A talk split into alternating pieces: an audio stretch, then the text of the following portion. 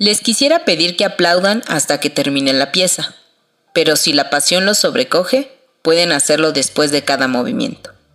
Gabriela Díaz Alatriste, directora titular de la Orquesta Filarmónica Mexiquense. El director es quien coordina la música del conjunto de la orquesta, tanto los alientos como las cuerdas y la percusión. Él es quien asume la jefatura de la orquesta. En él convergen todos los hilos y él es quien decide cómo se interpreta una obra.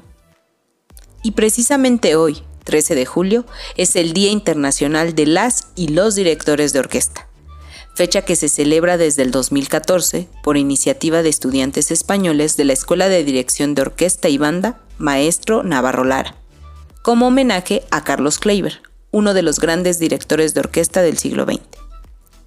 ¿Quieres saber más de las y los directores de orquesta en México?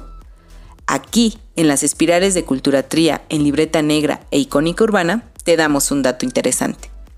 De acuerdo con la Asociación Nacional de Universidades e Instituciones de Educación Superior, ANUYES, para el ciclo 2018-2019, nos dice que las tres entidades en donde se imparte la licenciatura en concertista de dirección de orquesta son en la Ciudad de México, en la Escuela Superior Vida y Movimiento, en Veracruz, en el Instituto Superior de Música del Estado de Veracruz, y en Colima, en la Universidad de Colima, y que uno de cada tres estudiantes se titula.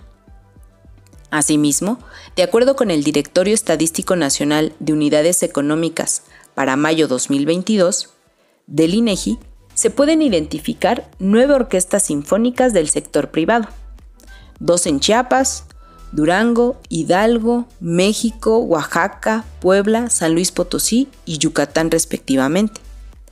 Asimismo, según los censos económicos también levantados por el INEGI, identificó que 27 de cada 100 pesos de ingresos obtenidos por cantantes y grupos musicales del sector privado corresponden precisamente a espectáculos con orquesta y es que no hay absolutamente nada que se le compare a poder disfrutar cualquier espectáculo y lo acompañe una bella orquesta, y observar en vivo y a todo color cómo las y los directores hacen lo que podemos denominar magia con las manos.